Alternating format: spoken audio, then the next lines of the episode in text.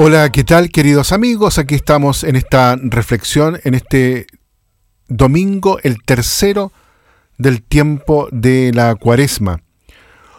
Hoy eh, reflexionamos Lucas ahí en el capítulo 13, los primeros nueve versículos. Los domingos tercero, cuarto y quinto forman lo que se llama normalmente la segunda parte de la cuaresma. Cada año, esta segunda parte tiene un tono propio, marcado por los evangelios que se leen. En el ciclo A, la preparación del bautismo, en el ciclo B, el camino hacia la cruz, y en el ciclo C, el nuestro, el de este año, la conversión y la misericordia de Dios. Este domingo se nos presenta un evangelio que podríamos llamar con mucha exigencia, la necesidad de la conversión. Los próximos domingos vamos a escuchar al hijo pródigo y la mujer adúltera y nos presentarán desde distintas perspectivas la misericordia de Dios y también la nuestra. La página del Evangelio de San Lucas que se proclama en este tercer domingo de Cuaresma refiere el comentario de Jesús sobre dos hechos que podríamos llamar de crónica. El primero, la revuelta de algunos galileos que Pilato reprimió de modo sangriento. El segundo, el desplome de una torre en Jerusalén que causó la muerte a 18 personas dos acontecimientos trágicos muy diversos. Uno causado por el hombre, el otro accidental. Según la mentalidad del tiempo, la gente tendía a pensar que la desgracia se había abatido sobre las víctimas a causa de alguna culpa grave que habían cometido. Sin embargo, Jesús lo dice con mucha claridad. ¿Piensan que esos Galileos eran más pecadores que todos los demás Galileos? ¿O aquellos 18 piensan que eran más culpables que los demás hombres que habitaban en Jerusalén? En ambos casos, concluye, no, se los digo, si no se convierten, todos perecerán del mismo modo. Por tanto, el mensaje que Jesús quiere transmitir a sus oyentes es la necesidad de la conversión.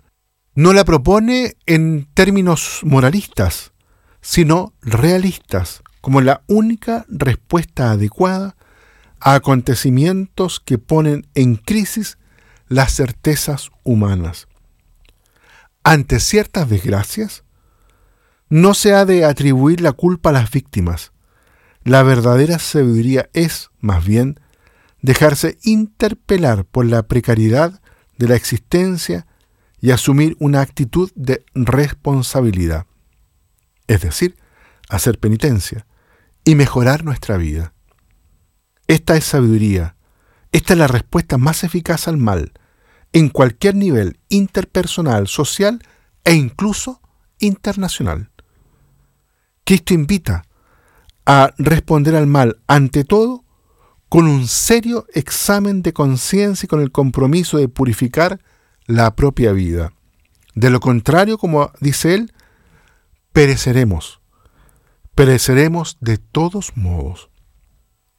En efecto, las personas y las sociedades que viven sin cuestionarse jamás tienen como único destino final la ruina.